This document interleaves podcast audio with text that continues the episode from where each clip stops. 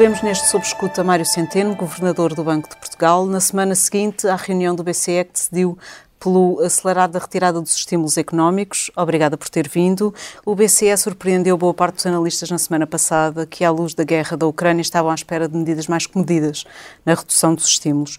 Não estão a valorizar demasiado os riscos da inflação eh, neste momento de grande incerteza económica face a uma guerra? Obrigado pelo convite. É um prazer aqui estar. Uh, decisão da semana passada tem que ser lida uh, em dois momentos. Uh, num uh, talvez mais estruturante, que a coloca no contexto das decisões que o Banco Central Europeu tem vindo a tomar já desde final, finais do ano passado. e que são, na verdade, com um sinal muito claro de, de uma trajetória gradual para a normalização da política monetária. O que é que significa a normalização da política monetária? Significa colocar a política monetária numa posição mais neutra, uh, menos acomodatícia, como se diz no jargão uh, da política, da política monetária. Esta é a dimensão dominante e que eu gostaria que fosse aquela que é mais importante na interpretação da decisão da semana passada. Mas tem razão quando diz que entre a reunião de fevereiro e a reunião de, de março Uh, deu-se um evento uh, que não é de sumenos importância, que foi uh, o início do conflito entre a Rússia e a Ucrânia, na verdade, da Rússia com a Ucrânia, que, que é um dado novo, um dado muito importante e que deve merecer a nossa atenção. E a verdade é que essa atenção foi ele foi considerado na decisão. E, ele, e portanto, a decisão tem que ser lida uh, com uh, esta cautela uh, adicional que, aliás, foi expressa de forma muito clara pela Presidente Christine Lagarde, no seguinte sentido, o BCE permanece disponível e, com base na informação que for recolhendo, para uh, atuar uh, em qualquer dos sentidos em que a sua política pode, pode uh, ter efeito. Ou seja, neste momento tomamos uma decisão de acelerar muito contidamente a redução das compras líquidas, num contexto de facto de pressões inflacionistas que, que nos preocupam, mas, na verdade, não perdemos nenhum dos nossos instrumentos e vamos continuar a usá-los de forma muito uh, aberta e, e, sempre atentos à, à informação que, que, que, temos. Mas qual é foi a posição que o, que o, Banco, o Banco de Portugal assumiu no Conselho do BCE? Nós sabemos, por exemplo, que o governador do Banco da Grécia defendia que devia continuar as suas compras de dívida até ao fim do ano, obviamente taxas de juros a subir fora de questão. Qual é que foi a posição que o Tomás Centeno assumiu? Vamos lá ver. A, a, posição do Conselho, eu queria que ela fosse interpretada como uh, ela foi anunciada, que foi uma posição unânime uh, face Sim, à decisão é, é a concreta. A minha sensibilidade, é vou-lhe dar a minha sensibilidade uh, em torno destas decisões. por um lado, gostava de reafirmar que a possibilidade das compras uh, líquidas continuarem uh, tal como foi decidido uh, em dezembro do ano passado até ao final do ano, ou pelo menos até mais ao final do ano, está em aberto e a decisão final vai sempre depender daquilo que os dados nos forem dizendo ao, longo, ao longo do ano. Eu costumo sempre sublinhar que os dados aqui são empresas e famílias. São elas que formam os dados e, portanto, nós, ao dizermos que estamos preocupados com os dados, estamos objetivamente preocupados com uh, o, o, que acontece às empresas, o que acontece às famílias uh, na área do euro. E dentro dos, dos, impactos que as famílias as empresas têm, a inflação é a maior das nossas preocupações, mas não é a única. Uh, nós temos também preocupação com a estabilidade financeira, com os mecanismos de transmissão da política monetária, o que significa que situações de fragmentação financeira são altamente indesejáveis uh, e o BCE tem instrumentos para isso. A minha posição foi a de nós um, ehm, uh, eh, tornarmos explícito, por um lado, que compreendemos os desafios que a, o conflito uh, da Rússia nos coloca e que percebemos a necessidade de, de, haver uma trajetória para a normalização da política monetária. E, e essas duas dimensões cruzam-se neste momento e vão acompanhar-nos uh, ao longo das próximas semanas, nas próximas reuniões, em abril, em maio, e em junho vai ser outro momento uh, importante. E até lá nós temos que, de facto, avaliar de forma muito uh, precisa. Mas só para concretizar, estávamos a dizer que se não fosse o fator guerra, o corte dos estímulos podia até ser antecipado? Se, se os dados que nós temos tivéssemos nesse cenário alternativo, uh, nos mostrassem uh, que uh, havia razões para, ir, para fazer isso, essa situação poderia acontecer. Note que o que é importante garantir são, são duas coisas que, na verdade, são duas faces da mesma moeda, que é que a política monetária continua a ter um papel importante na, na, naquilo que são as suas missões essenciais, e a questão da inflação é uh, uma questão importante, uh, mas que uh, para o fazer precisa de espaço e daí também se dizer muito um, que a política monetária tem que ter opções e tem que criar essas opções para si própria e uma das restrições que se coloca mais fortemente hoje à condução da política monetária é uh, o muito baixo nível das taxas de juros. E, portanto, nós temos que criar condições para, poder, para nos podermos mover dessa aparente armadilha que teve um papel muito importante no passado, mas que desejavelmente uh, deveria, uh, que deveria nos dar opções no futuro. O. E, e, para que isso aconteça, uh, há um fator importantíssimo, que é a ancoragem das, das expectativas de inflação no médio prazo. E pela primeira vez em muitos anos, isso aconteceu no final do ano passado. Eh, os indicadores das expectativas de inflação de médio prazo na área do euro estavam muito próximas, muito ancoradas aos 2%, que é o objetivo no, do BCE desde, desde o verão passado, quando fizemos a revisão da, da estratégia de política monetária. E esse, esse é um dado novo. Uh, nós não estávamos habituados a que isto acontecesse. Uh, nos últimos anos, 5, 6, 7 anos, uh, essas expectativas tiveram sempre, esses indicadores de médio prazo, estiveram sempre muito abaixo desses 2%. Um dos objetivos da revisão da estratégia foi exatamente uh, fazer um esforço de, de comunicação e de, de, criação de espaço de, da política para que uh, essa ancoragem fosse mais efetiva. E, portanto, eu acho que nós devemos estar satisfeitos com isso. Uh, e, e, é, e é, esse é o momento em que o BCE deve uh, passar então para, para a tal uh, posição mais neutra da política monetária.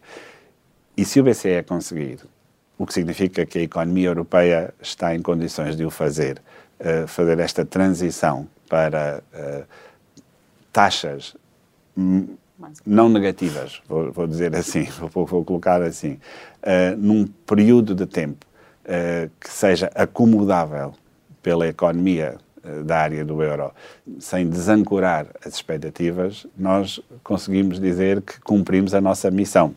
O Presidente da República, Marcelo Rebelo de Sousa, avisou, no entanto, que com estas medidas o BCE podia estar a, a correr o risco de acirrar os mercados e que podia estar a brincar com o fogo.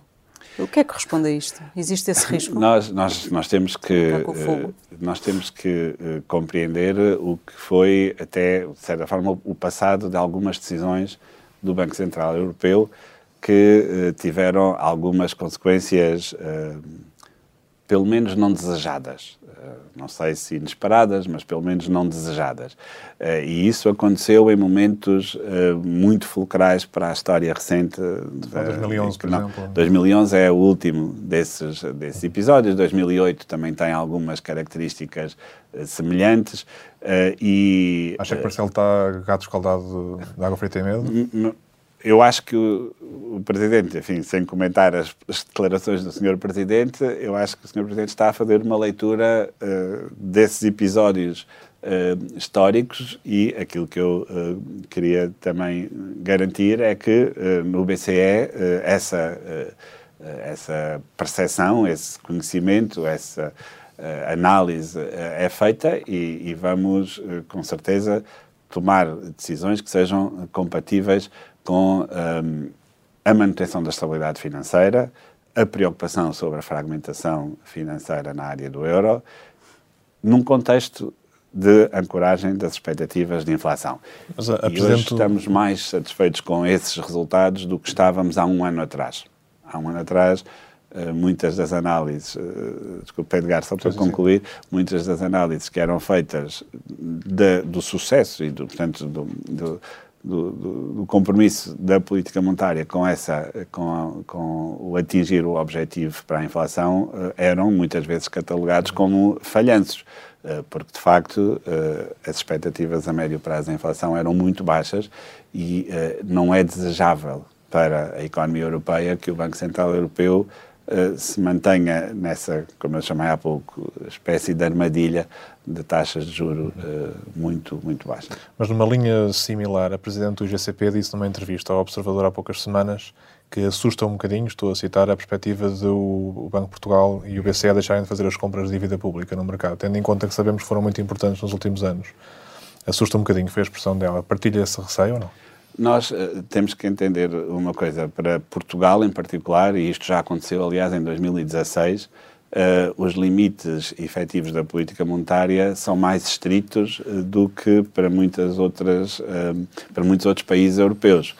isto tem a ver com as regras, quer do programa uh, do PSPP, do programa que foi Pandemic, instituído uh, no, enfim, pelo Mário Draghi uh, no passado, quer este programa de emergência de compras de emergência do PEP, que, do PEP que tem, na pandémica, e que tem, e que tem uma importância muito grande, e teve uma importância muito grande, absolutamente crucial, no sucesso com que conseguimos combater as questões financeiras e de liquidez na, na área do euro. Agora. Quando, quando acaba? Quando acaba, na verdade, acaba para todos e, e eu posso garantir que quando acabar, uh, acaba uh, num cenário em que uh, as dificuldades que próprias da área do euro, que felizmente na dimensão económica são muito diferentes de outras jurisdições, como por exemplo os Estados Unidos ou como o Reino Unido. A economia que está por detrás das decisões do BCE é muito diferente da dos Estados Unidos ou do Reino Unido um, e nós temos as nossas próprias características, mas a preocupação sobre a fragmentação existe. E, e, essa, e essa. Eh, agora, qual é o instrumento que nós temos para, uh, para combater a fragmentação? É uh, verdadeiramente, e, e, que são problemas de transmissão de política monetária, é o PEP, é o, é o, é o, é o instrumento de emergência. Não é o PSPP ou o APP, que são, que são programas mais dirigidos à, à stance da política monetária, à, à, à, atitude, posição, à posição da política monetária. Voltemos então ao PEP e, e porque é que podemos manter a confiança que ele vai continuar a desempenhar o seu papel, ainda que as compras do PEP terminem, líquidas terminem este mês. Os reinvestimentos. Exatamente, são os reinvestimentos. E os reinvestimentos vão ser feitos com a flexibilidade suficiente para uh, permitir compras que originalmente tinham sido feitas em algumas jurisdições possam ser dirigidas a outras jurisdições se o mercado der sinais de que uh, há uh, essa necessidade. Sem, sem, seguir necessariamente a chave do, do BCE. Exatamente. Eu quero chamar a atenção uh, para esta dimensão de flexibilidade que neste momento foi transposta para os reinvestimentos para dizer o quê? Para dizer que, tal como quase todos os seguros em economia, Uh, e este é um seguro, é uma, é uma dimensão de, de, de, seguro que temos ali uh, um instrumento capaz de ser utilizado. Eles, às vezes, uh, é mais importante que existam do que propriamente a utilização que fazemos deles. por exemplo, esta flexibilidade que já estava originalmente no PEP uh, foi usada muito ativamente durante um período de tempo muito curto, muito curto, e depois uh, foi corrigido uh, o desvio uh, face à tal chave de capital, como o Edgar falava, ao longo do, do, dos meses seguintes, e hoje esse desvio é muito pequeno. Ou seja, a flexibilidade existe, ela uh, é uh, utilizada quando tem que ser, uh, mas para os mercados e a mensagem que, que, que, o BCE deve transmitir aos mercados é que estamos atentos e atuaremos uh, sempre uh, que, que, tal for necessário. E, e, os montantes de reinvestimento, uh, eles não são públicos, portanto eu não posso partilhar convosco, mas eles são muito significativos. Mas não são comparáveis Sim. ao que é, que é uma compra mensal de, ao abrigo do PEP? Eles são muito significativos e não sei que comparação poderíamos estar a fazer, mas eles são muito significativos, porque na verdade eles apanham toda a maturidade de dívida que vai, que vai... Então o BCE não vai embora? Não, não vai embora. Olha, mas uh, perspectiva-se já Uma também. Perspectiva-se já também os aumentos das taxas. E o que é que isso pode significar para as famílias? O Conselho de Finanças Públicas, aliás, já alertou para os riscos uh, de uma subida de taxas, ainda para mais numa altura como estamos a viver num ciclo económico que não se sabe bem o que é que lhe vai acontecer, não é? Uh, não será mais um problema acrescido para as famílias? Como eu lhe disse, eh, o BCE deixará o caráter acomodatício da política monetária quando uh, uh, a necessidade de acomodação deixar de estar presente. Isso é uh, uma garantia que eu posso dar. Mas é, que pode deixar de estar presente, Sim. por exemplo, na Alemanha, mas não em Portugal, não é? Temos muita, muita taxa então variável, vamos, temos uma então economia vamos diferente, olhar, focando em Portugal. Não, é verdade. Vamos olhar para as várias dimensões em Portugal. Eh, e eu gostava de sublinhar eh, algo muito, muito importante eh, e que às vezes não, não temos presente, que é o facto de nós termos, pela primeira vez das últimas duas, três décadas, níveis de dívida privada em Portugal que estão ao nível da média da área do euro. Isto foi conseguido através de uma redução de quase 80 pontos percentuais do PIB, do peso da dívida privada nesse mesmo PIB. Ou seja, Portugal fez um, uma fez um progresso absolutamente notável desde 2013, 2014, mais 14, 15 até hoje, na redução do peso da dívida no PIB, famílias e empresas.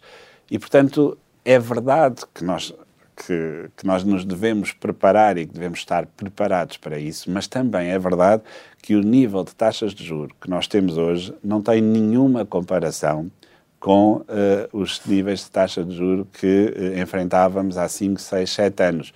Mesmo quando as taxas de juros do BCE deixarem de estar em território negativo, o nível de taxa de juros que as, que as famílias vão enfrentar é muito inferior àquele que uh, há uns anos atrás uh, enfrentávamos. Eu dou só um número, agora também para falar um pouco do Estado, da, das administrações públicas, que, que, obviamente também impacta em todos nós, porque uh, todas as dificuldades de financiamento ou custos de financiamento do Estado são pagos como vocês sabem, pelos nossos impostos e, portanto, é bom estarmos todos também preocupados com essa dimensão.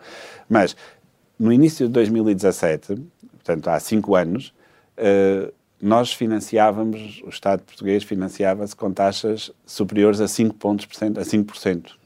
5%. Uh, nós não estamos em, em nenhum cenário que temos à nossa frente a falar de, uh, de variações de taxas de, de, de, de juros que cheguem a é? esses valores. Ou seja, é verdade, há uma alteração do ciclo, eu insisto, essa alteração a dar-se neste contexto que eu estou a dar é muito benéfica, muito benéfica, pelo, pelo espaço que cria para a política monetária do BCE, para o, para o sinal que dá uh, a todos os agentes uh, de que uh, o ciclo económico está a, a, amadurecer, e isso é muito bom, que podemos finalmente sair do, de um cenário muito negativo para a economia, que são taxas de inflação próximas de zero, às vezes mesmo negativas, uh, e, e, isso é algo que nós devemos valorizar e que temos que nos preparar. Ou seja, a mensagem é vamos estar preparados para uh, esse, esse momento. É verdade que vamos ter que reotimizar algumas das nossas uh, enfim, contas lá em casa e, e, e, o Estado e as empresas, mas o que de positivo isso traz para, para, para a condução das políticas é, é muito Sim. importante. Disse na semana passada que era inescapável que vinhamos a ter um período de crescimento nulo e inflação elevada. Já admitiu que a zona euro pode vir mesmo a entrar em estagflação. O que é que isso significa com um enfoque em Portugal? O que é que isso pode significar para os portugueses? Deixe-me qualificar um pouco a frase, da forma como aqui sim, a colocou. Sim, sim. Uh, nós uh, temos um cenário com uma probabilidade não despicienda, talvez seja a tradução do, do, do inescapável, uh, de, de, que uh, o conflito uh, que a Rússia iniciou com a Ucrânia, mesmo que não saia do espaço geográfico da Ucrânia, venha a ter um impacto bastante significativo no crescimento da, da área do euro e também de Portugal. Eh, isso, eh, em 2022, eh, vai identificar-se naquilo que nós, estimamos, trimestre após trimestre, do crescimento em cadeia. Okay? Porque é que eu estou a chamar a atenção deste aparente preciosismo em termos estatísticos? Porque o, o, crescimento de 2021, a trajetória de crescimento de 2021, foi de tal maneira acentuada que a palavra em inglês é carry-over, que faz um efeito de arrastamento para o crescimento de 2022 muito significativo, que, vai, que significa que mesmo que nós uh, não cresçamos uh, rigorosamente nada em 2022, temos um crescimento no conjunto do ano face a 2021 muito significativo. Quando eu dizia não crescermos nada, é mantermos o nível de PIB em cada um dos trimestres de 2022, idêntico ao do final de 2021, do quarto trimestre. Portanto, as cadeias serem todas zero. Uhum. Exatamente. Ou seja, eh, mesmo que as cadeias sejam todas zero, nós temos um efeito de arrastamento do crescimento muito poderoso. Muito poderoso. É 2% na área do euro, em Portugal é 3,6%. Ou seja, mesmo que todos os trimestres sejam iguais ao quarto trimestre de 2021, no conjunto do ano a economia portuguesa cresceria 3,6%. E 3,6% era só o segundo crescimento mais elevado desde que estamos no euro, só batido por 2017. E, e, portanto, é um crescimento muito significativo. E, portanto, temos que separar aqui uh, destas minhas frases uh, esta, esta interpretação. Voltando ao crescimento efetivo, ou seja, aquilo que estaria, eh, eh, na verdade, a levar a economia portuguesa eh, mais para diante. É aí que os cenários se, se me preocupam, de facto porque neste cenário de crescimento em cadeia zero em todos os trimestres, nós estávamos, na verdade, a, pôr um travão muito significativo no crescimento económico, que iria colocar, por exemplo, desafios face a 2023, porque o tal efeito de arrastamento de 22 para 23 desaparecia, certo? Uh, e, e, portanto, na dinâmica de crescimento, isso preocupa-me. Uh, e é uh, para esse cenário que nós estamos a alertar dos riscos de ele se poder vir a concretizar. Eu não acho que seja um cenário muito provável, mas ninguém sabe. Para Portugal para Portugal e mesmo para a área do euro. Nós não sabemos quando é que, quando é que o conflito se vai terminar, se vai, enfim, se vai colocar um, um, um fim no, no, conflito e, portanto, este cenário tornar-se-á uh, crescentemente provável com, uh, com duração eh, do conflito. E, e portanto, era, se vocês quiserem, o governador do Banco Central uh, alertar uh, para uh, um risco que, que aí pode vir. Agora, esta inflação também tem uma dimensão nos livros de economia muito significativa, um impacto muito significativo no mercado de trabalho. E aí nós não vemos nenhuma possibilidade, nem nenhuma evidência de contágio deste, deste travão ao crescimento no curto prazo, uh, ao mercado de trabalho. No sentido de aumentar a taxa de desemprego. No sentido de aumentar Mas a taxa, a taxa de, de desemprego não aumentou por causa dos apoios que foram dados a, ao emprego, não é? Sim, Na altura que, da pandemia. É verdade. Acha que os apoios devem ser continuados que nesta neste guerra? momento, vamos lá ver, os apoios no contexto desta guerra devem ser adaptados uh, à, àquilo que são as suas verdadeiras consequências. E uh, eu não vejo que elas possam uh, ter, ser semelhantes sequer àquilo que aconteceu em 2020 e, portanto, a proporcionalidade dos apoios deve estar sempre presente. até porque continuamos a falar de impactos que deverão ser temporários, uh, que, que, deverão desaparecer com o fim do conflito, uh, ao contrário, aliás, uh, do, do, de uma pandemia em que o fim e o decretar o fim da pandemia é um processo demorado, as suas consequências podem passar de ser pandémicas para ser endémicas e ela continuar a perturbar ciclicamente o nosso dia a dia o fim de um conflito armado não tem estas características. Enfim, eh, para o bem ou para o mal, eh, no, no dia em que ele for decretado eh, o seu fim, é muito expectável que os efeitos negativos que tínhamos durante o conflito se revertam se desapareçam uh, e uh, se possam, aliás, ganhar, uh, do ponto de vista da confiança e do ponto de vista dos investidores, um ânimo que, que, que, obviamente não está presente hoje em dia, porque estamos todos preocupados. Veja-se a duração, como me referiam há pouco, das emissões da Rádio Observador sobre, sobre esta matéria. Vamos falar agora sobre perspectivas económicas. O Banco de Portugal vai rever as projeções que tinha e quando? Nós vamos publicar projeções uh, na quinta-feira da semana que vem. Uh, era a data que estava uh, Vai rever em baixo. marcada. Se eu agora lhe respondesse a essa pergunta, estaria a perder toda a piada da apresentação do boletim económico. Não só, não só os meus técnicos não me perdoariam, como eu estaria a falar de um exercício que ainda não está totalmente fechado. Mas então deixe-me pôr a, a, pergunta de outra forma. O Primeiro-Ministro disse no Conselho de Estado que estima uma revisão em baixa, a revisão do Governo de crescimento para 5%, para qualquer coisa como 5%. Não, é um número realista eh, face ao momento? Uh, vou tentar não falar dos 5%, uh, mas uh, se ancorarmos essa análise ao, ao, ao, que foi a projeção que o staff do BCE uh, divulgou na semana passada, há uma semana exatamente, e que esteve na base uh, das decisões tomadas pelo Conselho de Governadores, nós temos uma revisão uh, em baixa com alguma dimensão na área do euro, mas são, na verdade são cinco décimas no conjunto do ano, muito concentradas no segundo trimestre deste ano e um pouco no primeiro, no terceiro trimestre também, eh, sendo que nessas projeções eh, da área do euro, nessa revisão de 5 décimas no conjunto do ano, o quarto trimestre já tem eh, um comportamento, lá está, até com alguma recuperação, como eu há pouco falava, de, de face ao efeito negativo, não muita, mas alguma, do efeito negativo da, deste choque Uh, provocado pelo conflito uh, que a Rússia iniciou com a Ucrânia. Ou seja, um, a revisão em baixa é uh, uma coisa natural. A sua dimensão depende, depende muito do, da duração do conflito e é muito difícil fazer cenários, honestamente.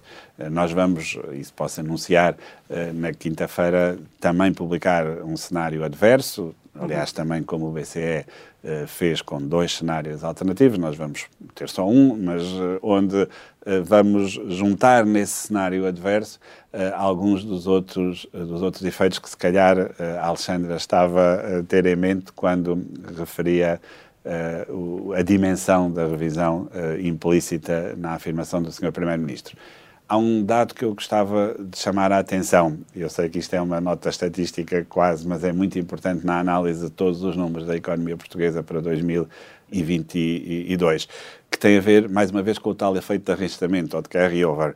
uh, a revisão do perfil de crescimento da economia portuguesa em 2021 pelo INE uh, fez com que uh, esse crescimento se concentrasse, face à estimativa anterior, mais no início do ano 2021 e menos no final.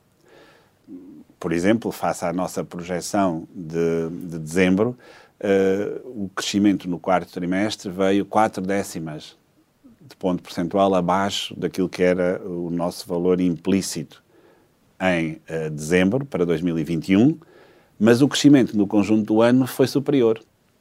Nós tínhamos previsto 4,8 e uh, o, a, estimativa atual do INE para o crescimento em 21 é 4,9 não querendo complexificar mais esta aritmética, aquilo que eu vos queria passar de mensagem é que eh, tudo o resto constante, se não tivéssemos perante nenhuma revisão do cenário, apenas os dados de 2021 levariam a uma revisão em baixa de 4 décimas no crescimento do ano de 22. Mas será mais do que isso? É, e, e vai é. ser, com certeza, mais do que isso. A economia Mas 4 portuguesa... décimas são garantidas, era aquilo que eu queria A economia portuguesa, a já percebemos que está não muito exposta à Rússia e à Ucrânia, mas está muito exposta a países como a Alemanha, claro. E já, já houve quem alertasse para uma recessão na Alemanha. Sim. Portanto, as estimativas, as estimativas que, eh, de procura externa, eh, nas quais as nossas estimativas são sempre ancoradas, são produzidas pelo BCE. E uh, acontece também aí um efeito interessante, que é uh, essas estimativas de procura externa para 2022 estão a ser revistas em alta, porque 2021 foi melhor do que aquilo que era projetado anteriormente na área do euro é o, é o, é o simétrico daquilo que uh, está a acontecer com Portugal uh, nestes efeitos de arrastamento. Ou seja, a, a cura externa uh, dirigida a Portugal foi melhor em 2021 do que aquilo que era esperado e isso tem um efeito positivo na estimativa para 2022 também. Este é o, o isto, é uma análise que olha para a continuidade, digamos assim, destas, destas variáveis. Agora, eh, é verdade que eh, a transmissão e os canais de transmissão à economia portuguesa da crise eh, da Ucrânia atuarão mais, portanto estou completamente de acordo consigo, via, por via indireta naquilo que são os nossos maiores clientes, digamos assim, e os países com que temos mais relações económicas, do que de forma direta eh, com a, a Rússia, a Ucrânia ou a Bielorrússia, países com os quais o ser temos um efeito. O impacto pode ser grande aí.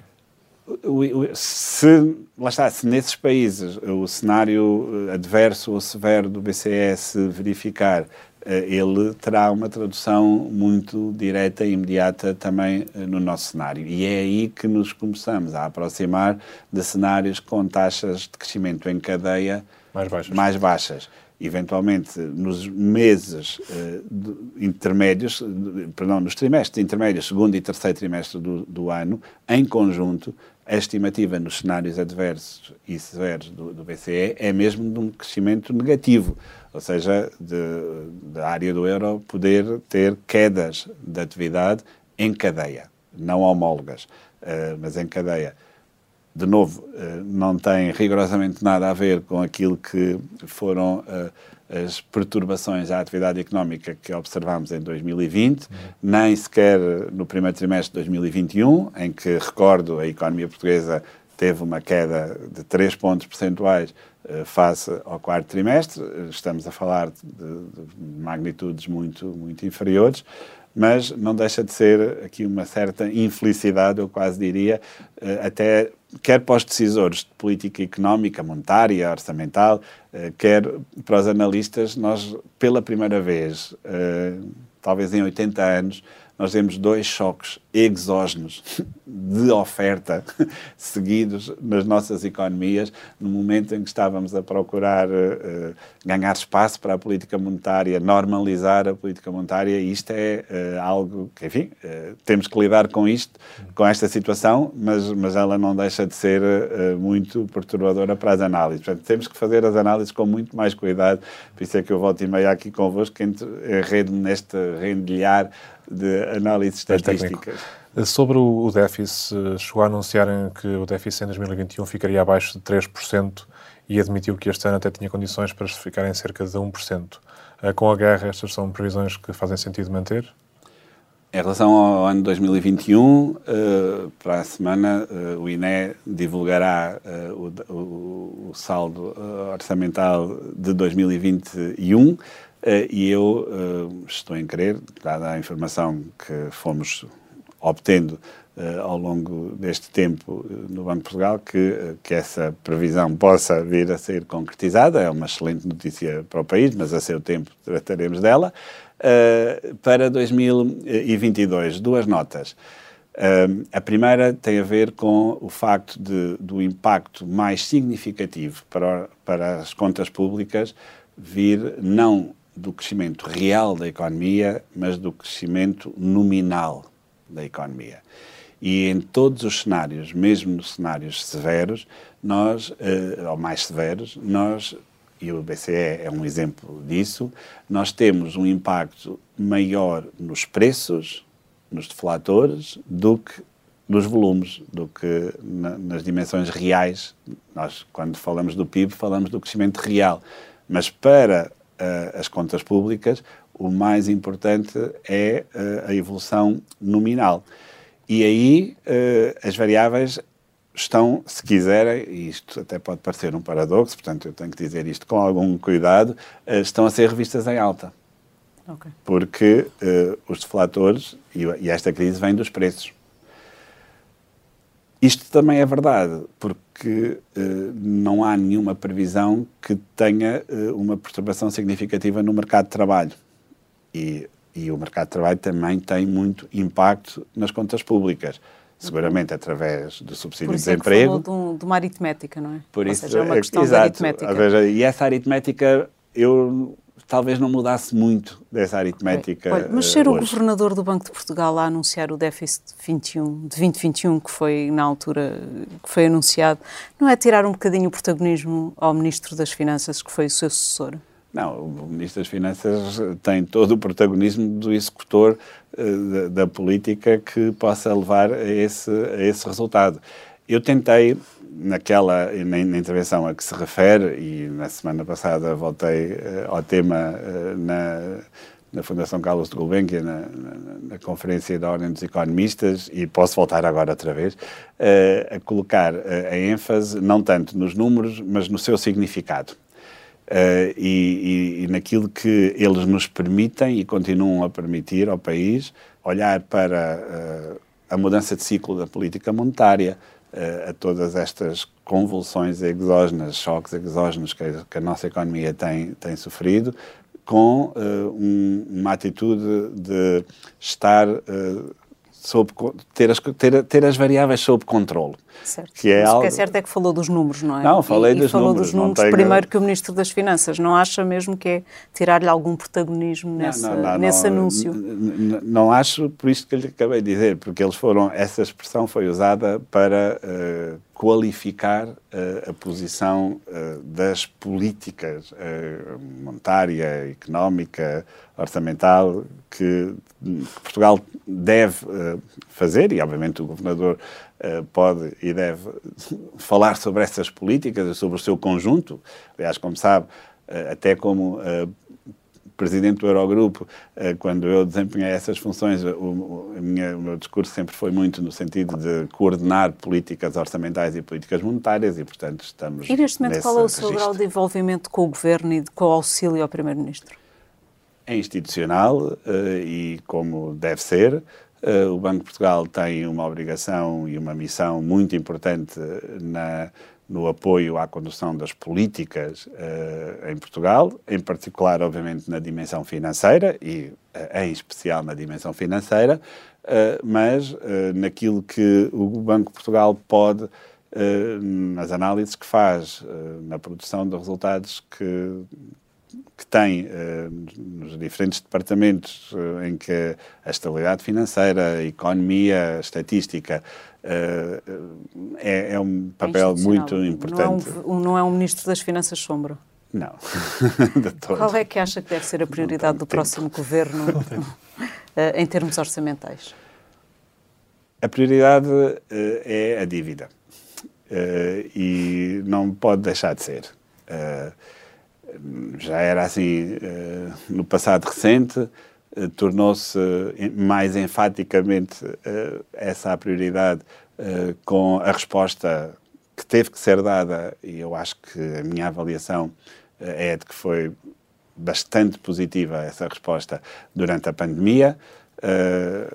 Mais de metade do aumento da dívida em Portugal aconteceu nas administrações públicas, não nas famílias nem nas empresas, foi nas administrações públicas. Aliás, as administrações públicas aumentaram a dívida mais do que proporcionalmente daquilo que é a dívida do setor administrações públicas na dívida total portuguesa. Uh, e essa resposta foi muito natural uh, e foi assumida, penso eu, por todos de forma bastante óbvia. Um, o que significa que, uh, ultrapassada a crise, as administrações públicas devem ter para si também o objetivo de corrigir esse aumento da, da, dívida.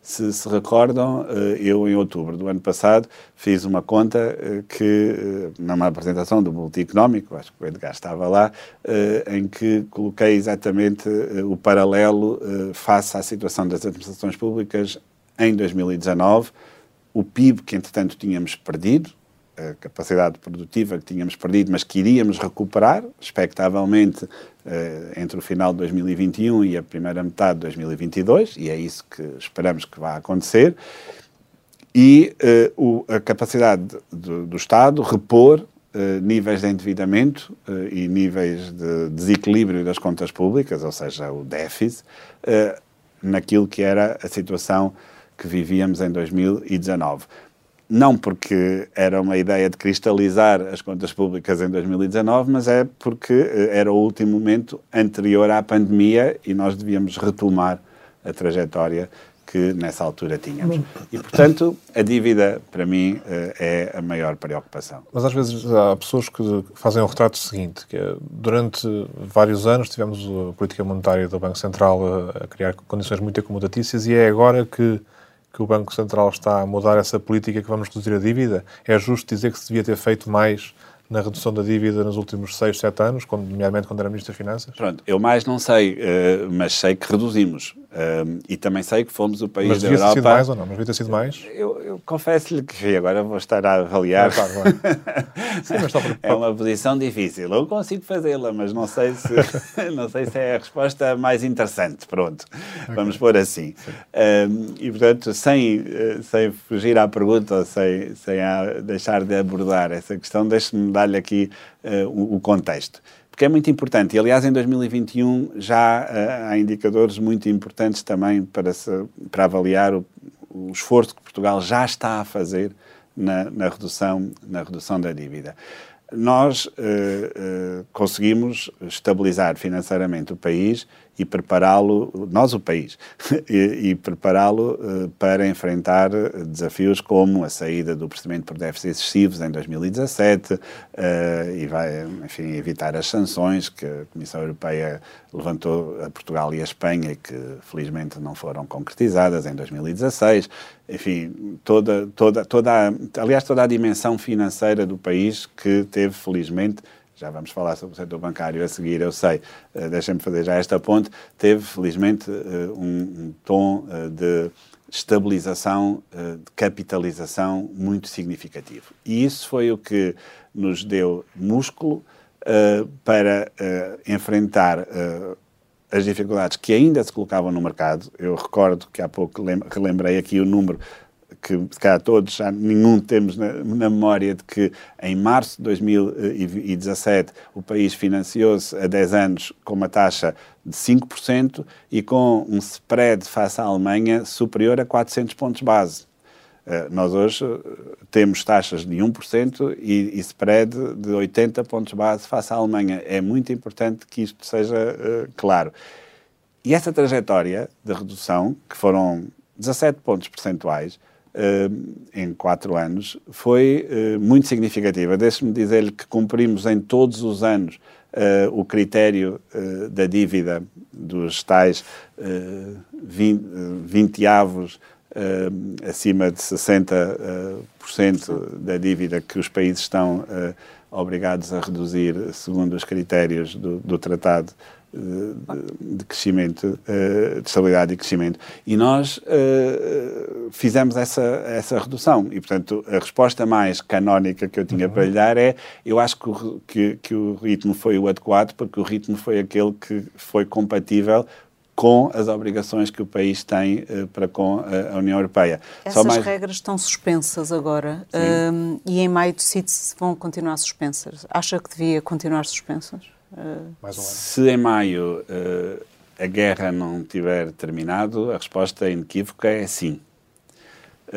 se em maio a guerra já tiver acabado, Uh, mas uh, avaliarmos uh, como, como, que o impacto nas contas públicas em particular de alguns países, é muito significativo, eu acharia que se deveria repensar a decisão de as repor. Se estivermos num cenário que seguramente todos subscreveríamos, de que a guerra termina uh, rapidamente uh, e a Europa consegue olhar para diante e ter uma perspectiva de estabilidade Uh, não via dificuldade nessa reposição das, das regras. Aliás, uh, o ano 2019 é tanto mais importante como, só, só para terminar o raciocínio há pouco, também na questão do ritmo, que foi o primeiro ano em que Portugal estava em condições de ser identificado como, como tendo cumprido o objetivo de médio prazo, que é um objetivo uh, nas contas públicas estruturais que leva em conta a dívida, uh, o envelhecimento da população, uma série de indicadores uh, e, portanto, é um, é um objetivo muito de médio prazo mesmo. e Portugal tinha um saldo orçamental em 2019 estrutural compatível com esse objetivo eu acho que o país não precisa de ir muito mais depressa do que cumprir aquilo que são uh, estes uh, compromissos e foi isso que foi feito e eu acho que é isso que tem que ser retomado uh, agora. Com o saldo abaixo de 3%, Portugal, enfim, vou, vou, acho que é uma expressão que eu posso usar hoje, Portugal seria, pela primeira vez, num contexto de crise, que não entrávamos em procedimento por déficit excessivo Uh, e isto é algo uh, bastante marcável. Está a ver como uh, o, o, Ministro das Finanças tem muitos louros nesta, nesta afirmação. a Europa, infelizmente, tem uma guerra literal, não metafórica, como chegou a usar essa, essa palavra na altura da pandemia. Agora, infelizmente, há uma guerra literal.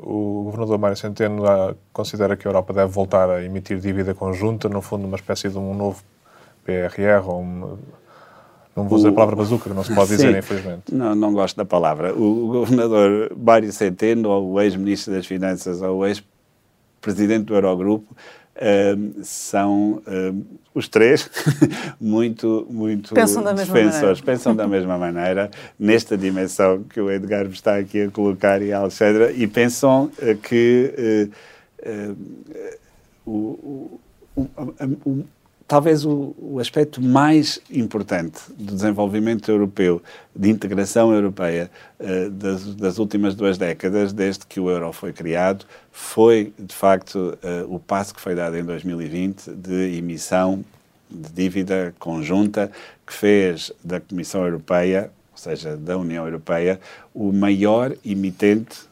AAA em 21, em 22 e em 23 e isso é uh, um facto que mudou e que vai ter, na minha opinião, quando, enfim, infelizmente agora estamos perante este novo choque, mas quando as, as matérias económicas e financeiras estabilizarem, um impacto muito significativo também no mercado da dívida para Portugal. Então, para esta crise, esta guerra, seria importante fazer a mesma coisa? Eu uh, diria que temos primeiro que avaliar o, o, os montantes, o que, quais são os objetivos dessas emissões, porque naquele caso uh, foi muito claro e, e foi, aliás, aquilo que conseguiu convencer o conjunto de países europeus, também conseguiu convencer o conjunto de países europeus naquele, naquele momento, aquele passo a ser dado, por causa dos desenvolvimentos muito positivos, entre eles, por exemplo, países como Portugal estarem no objetivo de médio prazo em 2019, porque a redução do risco na área do euro foi muito efetiva e países como Portugal fizeram um esforço muito grande nesse sentido. E, portanto, isso tem um impacto muito positivo na forma como as decisões são tomadas na Europa. E é exatamente por isso que eu estou aqui a, a hesitar se lhe digo uh, taxativamente que sim ou que não, porque claramente uh, esse é um mecanismo importantíssimo para a Europa mas ele tem que ser usado num contexto de transmissão de confiança entre todos os países na Europa face uh, aos seus objetivos e face à capacidade da Europa de cumprir esses objetivos. E por isso é que eu também tenho referido, peço desculpa por estar aqui a fazer quase que esta referência lateral, mas é muito importante, por isso é que eu tenho referido insistentemente a importância crucial, não só para Portugal, mas nós, em nome de Portugal, mas para, para a Europa como um todo, que os objetivos do Next Generation EU, que está a ser financiado com a tal dívida comum, sejam cumpridos, tenham um impacto muito positivo nas nossas economias, nas nossas famílias, nas nossas empresas, porque esse é o melhor cartão de visita para da próxima vez que num Conselho Europeu uh, o tema se colocar, haver um consenso muito fácil à volta da mesa na uh, utilização deste instrumento uh, para esse fim. Dir-me-á, é muito cedo ainda para fazer avaliações do Next Generation EU, e é verdade. Uh, isso provavelmente até tem impacto uh, na disposição política para, para dar outro passo nessa dimensão.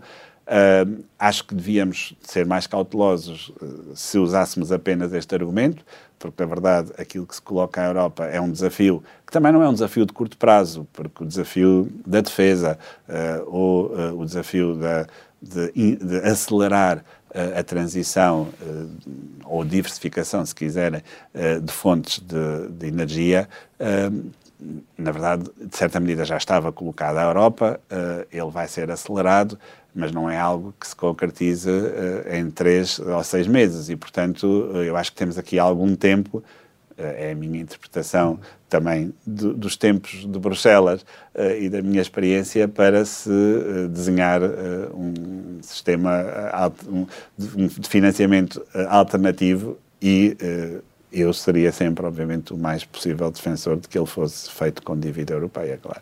Muito bem.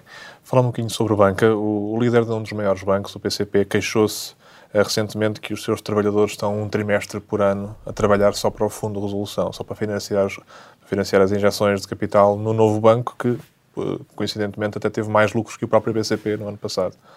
O presidente do banco admitiu que antes podia não ser fácil, mas, na sua opinião, havia agora condições para alterar esta situação, estas contribuições de várias dezenas de milhões de euros por cada banco e que é crucial que isso aconteça para que os bancos portugueses possam competir no mercado europeu. O Banco de Portugal está a preparar alguma alteração? De que tipo e quando é que pode surgir essa alteração? Uh, a nota mais uh, inicial, uh, mais importante que, que eu queria fazer e depois responder-lhe à sua pergunta é a de que nós hoje podemos ter esta conversa num tom tranquilo, estudando alternativas e, e falando de lucros na banca coisa que uh, há uns anos uh, nada disto era possível. Uh, e, e, em particular no novo banco, que tem lucros que, deve ser, que devem ser sublinhados, mas, e eu tenho sempre essa atitude, os lucros, neste caso, trazem também ao novo banco uma responsabilidade acrescida. Mas, mas faz sentido fazer alguma alteração para os outros bancos no, no que diz respeito às contribuições? Olhemos então para já, o já sistema. Banco, olhemos então para o sistema como um todo, uh, nessa, nessa, nessa dimensão. Uh, as, uh, o financiamento do Fundo de Resolução, que resulta de uma lei já com algum tempo, tem subjacente uma contribuição de cada banco com base num conjunto de indicadores que, eh, que tem que ser lido no contexto uh, europeu e de financiamento de todos os mecanismos de resolução a nível uh, europeu. Um, e ele, de facto, uh, enfim, tem um tratamento distinto para algumas entidades bancárias que são filiais de, de banco ou sucursais de bancos estrangeiros.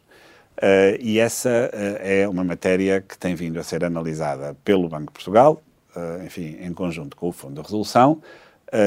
sendo uma matéria até fiscal, também tem uma incidência no, no, no, no Governativa e na Assembleia da República. E, portanto, é um debate que eu acho que nós estamos em condições de ter, mas que tem que ser enquadrado nesta lógica de onde é que cada banco contribui uh, para o financiamento dos, dos mecanismos de resolução uh, e com que intensidade é que é expectável Mas que... em que ponto é que estão essas, essas conversas? Essas, não, não há nada de concreto naquele sentido, como perguntava o Edgar, se nós podemos ter uma perspectiva é já se fala de... disto há algum tempo, não é? Não, não, não se evoluiu nessa matéria? Eu só vou usar aqui uma, uma, uma expressão que decorre da sua, Alexandra. Se, se falar-se há algum tempo uh, e haver conversas e haver até cálculos, porque eu sei que existem, enfim, eu já os vi, alguns, não, não todos, enfim, uh, também há várias entidades a fazerem cálculos, significa apenas que a questão não é fácil.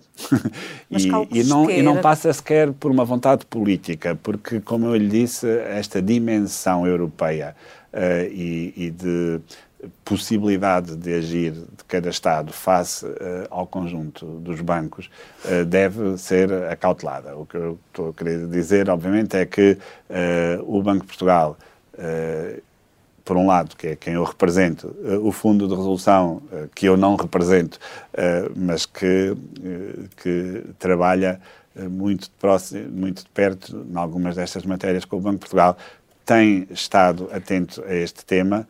Eh, eu eh, tenho uma eh, perspectiva destas questões que é a de nós devemos colocá-las, devemos analisá-las e devemos agir quando estão criadas as condições para o fazer. E eu acho que nós estamos nos a aproximar um momento em que a estabilidade do sistema, a estabilidade de toda a, situação em, volta, em torno do sistema nos permitirá ter esse debate de forma mais uh, Mas se todos estivessem tranquila. no barco, digamos assim, quanto é que custaria a menos para a atual banca que, que contribui? Uh, pois eu não lhe sei dar essa resposta, porque essa resposta é, há múltiplas respostas à, à sua pergunta, uh, porque depende dos critérios que se lá colocarem, se estamos a falar de créditos, estamos a falar de ativos, estamos a falar de depósitos, estamos a falar. Mas, o governador, não é fácil. mas o governador defende que deve ser feita uma alteração uh, nesse, nesse eu, aspecto? Eu, eu, eu, defendo que se deve. É uma olhar da financeira. É? Agora é? que nós conseguimos ter uma perspectiva de estabilidade de todo este processo, eu serei sempre defensor de que haja um debate aberto face a esta questão para, para podermos, uh, podermos avaliar todas as, todas as possibilidades. Digo isto com toda a frontalidade, porque, porque a situação não é fácil, porque se fosse muito fácil, na verdade teria sido tomada essa decisão logo de origem, uh, e na verdade é que não foi.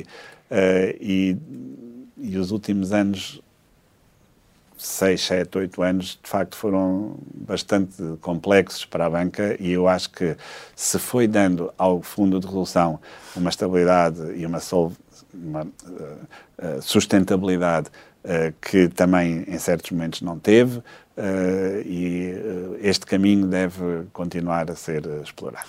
À luz do que foi o acordo de venda do, do, do, novo banco ao Lone Star em 17, quando era Ministro das Finanças, aliás, está surpreendido por ver mais esta chamada de capital requerida pelo novo banco? É... E o plafond praticamente esgotado, não é? O plafond não está esgotado, o que essa pode ser uma surpresa, porque provavelmente uh, muitos. Uh, Antecipava ao, que já tivesse esgotado nesta altura. Não, o cenário central, e era talvez para aí que eu ia começar a construir a resposta. Deixem-me tentar pôr alguns dados aqui nesta nossa conversa.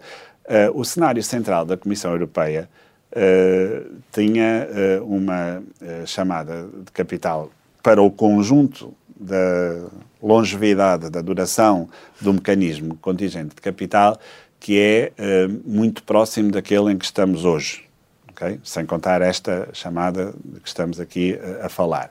Uh, e é até, se quiserem, surpreendentemente próximo. E isto porquê?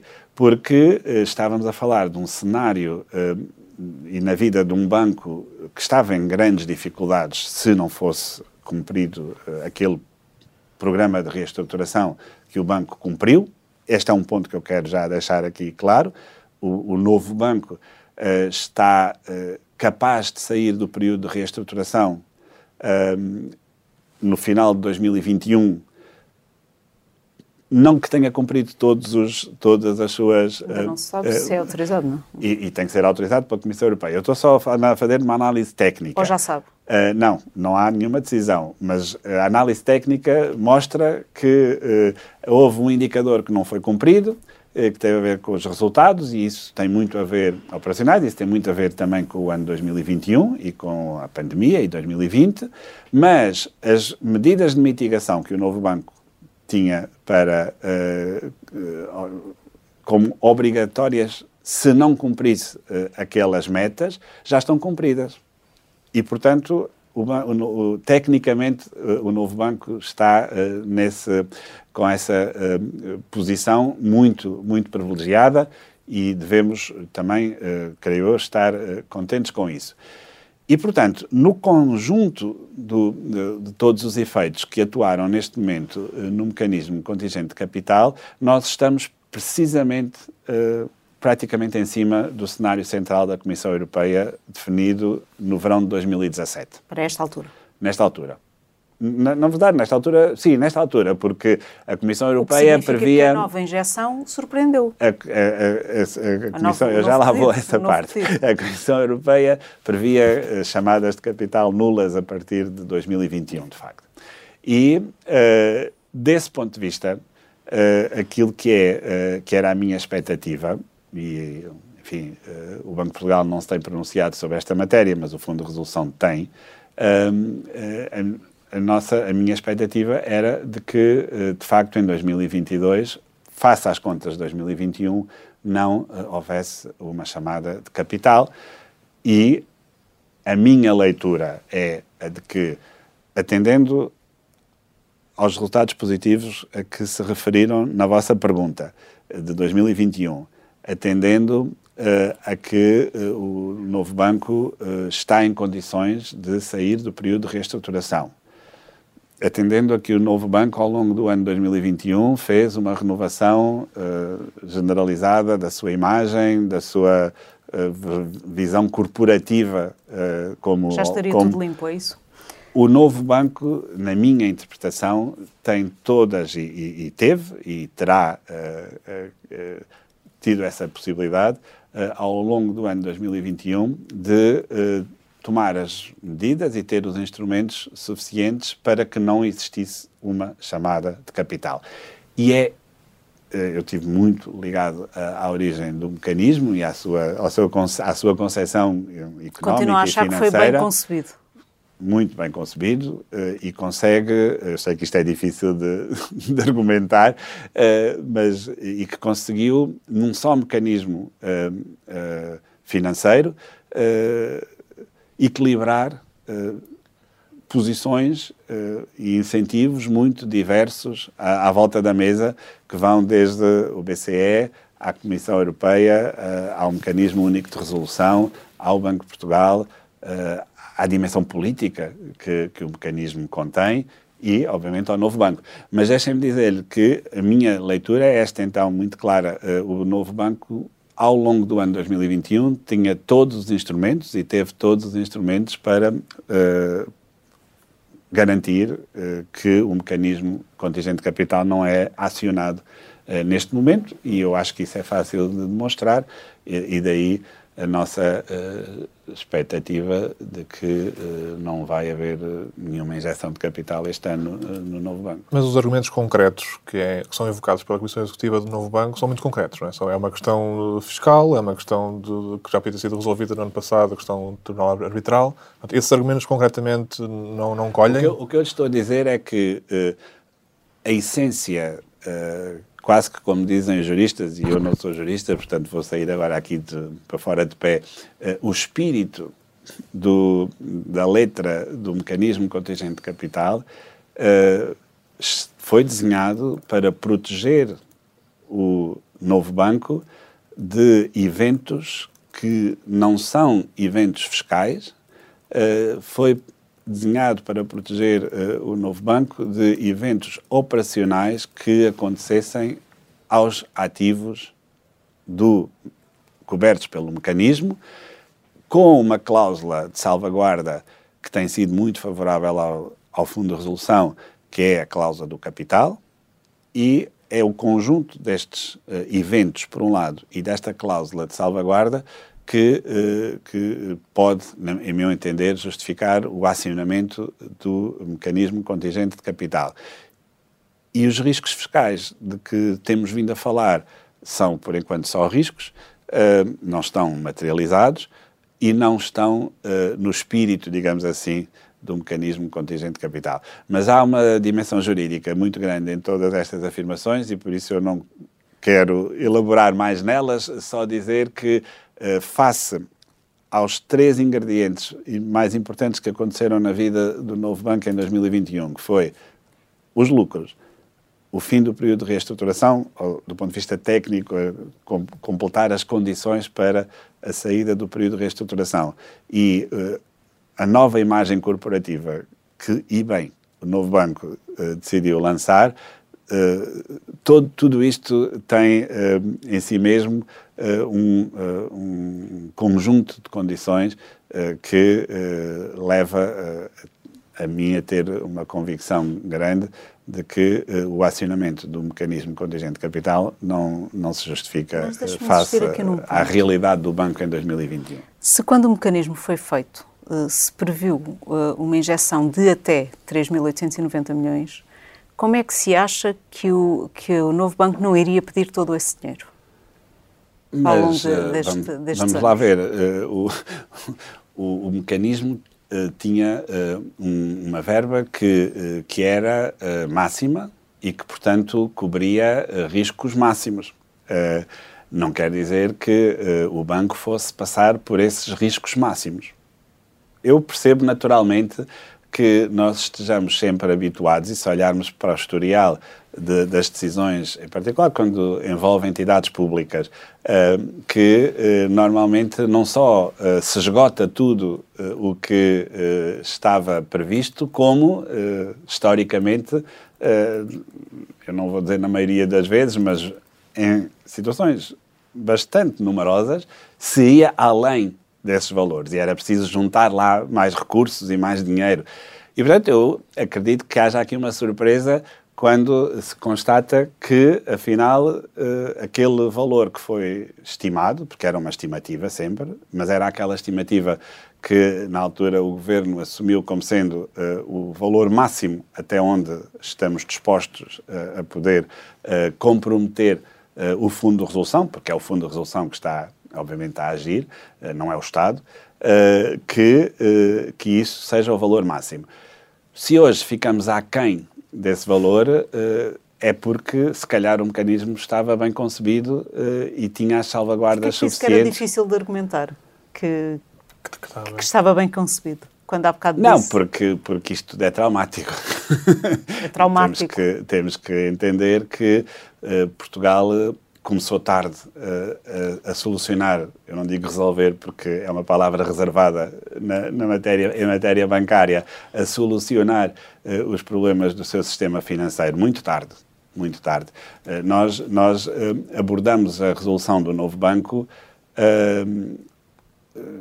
seis anos depois da crise financeira. Mas é traumático porquê? Ter... Traumático todos os anos estar a falar pela, em e, pelas, e pela sua dimensão, e pela sua dimensão, e porque não se trata apenas do novo banco e do BES, trata-se uh, de outros eh, episódios, como o do Banif, uh, ou como, enfim, as diferentes dificuldades que o sistema financeiro foi, bancário foi tendo e que teve que, que, que enfrentar. A boa notícia hoje, insisto, e talvez seja a mais importante delas todas, é a de que temos todas estas questões enfim, solucionadas e estou-me a esquecer, obviamente, da, da, da, da, injeção de capital na Caixa Geral de Depósitos em 2016, Caixa de Depósitos, que também terminou com sucesso uh, o, o, período de reestruturação. Um, notem que são dois sucessos muito únicos na Europa. Uh, não há historial na Europa de bancos com este nível de intervenção uh, e de capitalização pública, no caso da Caixa e de, através do Fundo de Resolução, no caso do Novo Banco, de uh, saírem com sucesso do período de reestruturação. Mas, mas, só... é, é, muito único. Não há muitos casos na Europa de mas, sucesso mas só perguntar, se olharmos para, para a forma como o novo banco foi vendido e o, o mecanismo de capital contingente, Uh, se assumirmos que aquilo é uma espécie de capitalização às prestações, porque não podia ter sido feita de uma assentada no início, foi subestimado até certo ponto o impacto mediático, não só para o novo banco, mas para a banca em geral, ter todos os anos uma nova injeção. Subestimou-se esse impacto? Não, não, eu acho que não. Eu, pelo menos, na parte que me toca, uh, alertei e eu, quando a última vez que fui à Comissão Parlamentar de Inquérito, referi que eu espero que o número que eu vá dizer esteja certo, uh, que uh, em abril de 2017, quando eu fui à Comissão de Orçamento e Finanças e Modernização Administrativa uh, apresentar aos senhores deputados aquilo que era o mecanismo que estava subjacente ao contrato de promessa de compra do, do, do, novo banco com, com a Lone Star, eu usei a expressão risco 23 vezes e como eu disse nessa altura na Comissão Parlamentar de Inquérito, nunca foi com a palavra não atrás. Era mesmo risco, uh, risco, risco sério. Uh, e o risco qual era? Era o risco de haver uma intervenção do mecanismo ao longo do, do seu período de vida. E era mesmo ao longo. Foi por isso que foi colocado durante oito anos o prazo de vigência, Uh, também para uh, obstar uh, a que houvesse um incentivo efetivo do novo banco a utilizar esse mecanismo de forma muito precoce, sem dar tempo a que os, os processos de mercado atuassem. Todos esses incentivos foram ainda mais controlados quando foi introduzida uma restrição no financiamento ao Fundo de Resolução por fundos públicos, uh, que foram os empréstimos que o Estado foi fazendo ao Fundo de Resolução, de 850 eh, milhões de euros por ano. Ou seja, todos estes mecanismos era suposto atuarem e atuaram de forma correta. Nós, no ano passado, fizemos um acordo com o novo banco uh, face ao ativo banco económico, uh, que permitiu retirar esse ativo do uh, mecanismo contingente de capital e todas as recuperações de valor desse ativo, que na altura já tinha um grau de depreciação, de, de, de imparização, melhor dizendo, no balanço do novo banco de 90%, revertessem uh, diretamente em favor do Fundo de Resolução.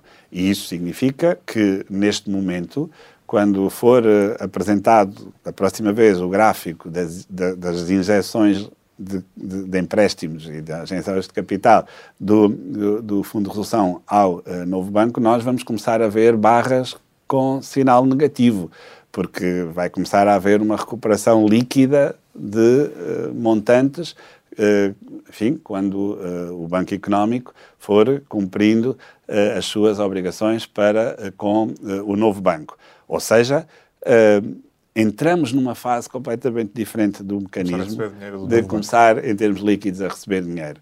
Dir-me-ão, vamos chegar uh, ao fim uh, com aquela verba uh, muito reduzida? Muito reduzida, sim, mas substancialmente reduzida, provavelmente não. Uh, e a maior das reduções será, obviamente, quando uh, o Fundo de Resolução vender a sua participação no Essa é a questão. Uh, acha que deveria aproveitar o momento para começar a vender ou para vender a posição do novo banco? seria desejável que essa participação de, deixasse já de de existir do Fundo de Resolução, neste que momento, tem cerca de 25%. Neste momento, enfim, acho que a questão não se, não se coloca, a pergunta tem que ser feita ao Fundo de Resolução, mas vou-lhe dar um argumento uh, para que ela não se coloque. Uh, como eu há pouco disse, do ponto de vista técnico, o Fundo de Resolução, o, o, o novo banco uh, poderia ter saído do período de reestruturação se houvesse esse entendimento por parte da Comissão Europeia eh, já eh, no final do ano passado.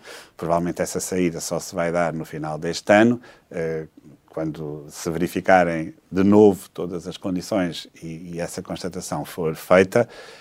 E eu acho que o banco fora do período de reestruturação, tem um valor e uma projeção no mercado completamente distinta daquela que tem hoje em dia e essa alienação deveria sempre, enfim, na minha opinião, ser feita também em conjugação com a atitude que o acionista privado uh, tem sobre, sobre o banco, porque o valor de mercado do banco é obviamente uh, deve, vender, deve vender ao mesmo tempo que o Lone Star? É um cenário provável e que tem alguma racionalidade. E qual é que é o conhecimento do Banco de Portugal acerca dos planos que o Lone Star tem? Sabe quanto tempo é que eles planeiam o, comprom o compromisso, o compromisso da Lone Star com o banco tem sido uh, bastante claro e, ao contrário do que enfim, algumas análises eh, faziam ver no início, uh, não houve nenhuma dúvida sobre, sobre esse compromisso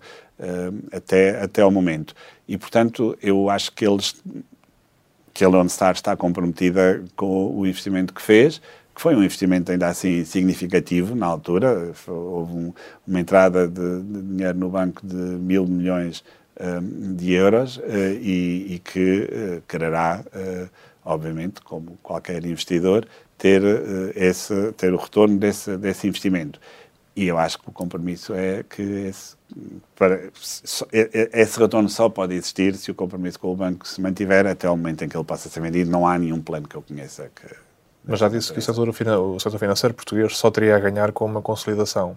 E assumindo que o novo banco seria uma, uma peça-chave desse processo, que tipo de consolidação é que seria ideal? Uma fusão do novo banco com um banco português ou com uma entidade? são cenários que se, podem, que se podem colocar e que também disse na continuidade dessa frase que deveria ser o mercado a, a encontrar a solução que, que mais uh, se proporcionasse e que mais eficaz no, naquele instante uh, resultasse do, do, que são as forças de mercado. Aquela a leitura que eu faço, e essa mantenho, uh, é a de que perante a integração financeira na Europa, perante a dimensão média das instituições bancárias europeias, noutras jurisdições, semelhantes à nossa uh, e, uh, e, com, a qual, uh, com as quais nós temos que competir, digamos assim, no mercado. há espaço para essa consolidação no mercado Mas deve português. ser só o mercado a decidir, não há outro tipo de considerações, fala-se muito da espanholização da banca, não há outro tipo de considerações que, que fizesse sentido origem, ter aqui? A origem, a origem, do capital é algo que, que, mais uma vez, é o mercado que dita. Eh, eu, do ponto de vista europeu, e como responsável eh, de política europeia que sou no âmbito do, do Eurosistema, eh, gostaria que a construção bancária europeia tivesse uma dimensão de, de, integração que, que não fossem clusters regionais, porque nessa dimensão a Península Ibérica passaria a ser também ela própria uh, um, um, cluster dentro de uma área muito vasta. Eu acho que devemos dar uh, incentivos e dar espaço a que haja outro tipo de, de, de intervenções. Mas uh, o que, isto não quer dizer que haja uh, nenhuma inevitabilidade dessa natureza face, face uh, ao capital que tem origem em Espanha, uh, nem para o bem nem para o mal. Ou seja, devemos ser bastante. enfim. a intervenção que o Banco de Portugal tem que ter é a de garantir que as instituições que surgem cumprem a sua missão no mercado bancário em Portugal. E essa missão é uma missão de apoio à economia portuguesa, e, um, e, há, e, na verdade, há a resiliência do mercado bancário uh, em, em, Portugal. Se essas condições estiverem cumpridas, uh, o Banco de Portugal pode ser bastante agnóstico face a outras dimensões. Deixe-nos só concluir aqui uh, a entrevista com dois casos rápidos no sistema bancário. O Eurobic continua sem ser vendido? é um problema para o sistema português? Preocupa-o a situação do Eurobic? O Aerobic, enfim, tem um processo de venda em curso. Há muito tempo? há algum tempo. Uh, as questões são sempre, uh, às vezes, menos uh, expeditas do que aquilo que nós poderíamos desejar, mas do ponto de vista da supervisão bancária, não há nenhum problema com o Eurobic. Uhum. O outro banco que eu só muito rapidamente queria aflorar é o Finância, que tem capital russo do VTB que é que vai acontecer com essa participação? E também é uma questão problemática neste ponto? É uma dimensão pequena uh, do ponto de vista acionista. Uh, há soluções que podam, possam enfim, surgir, uh, em particular se houver uma agudização do conflito ou se as sanções também se escalarem de alguma maneira.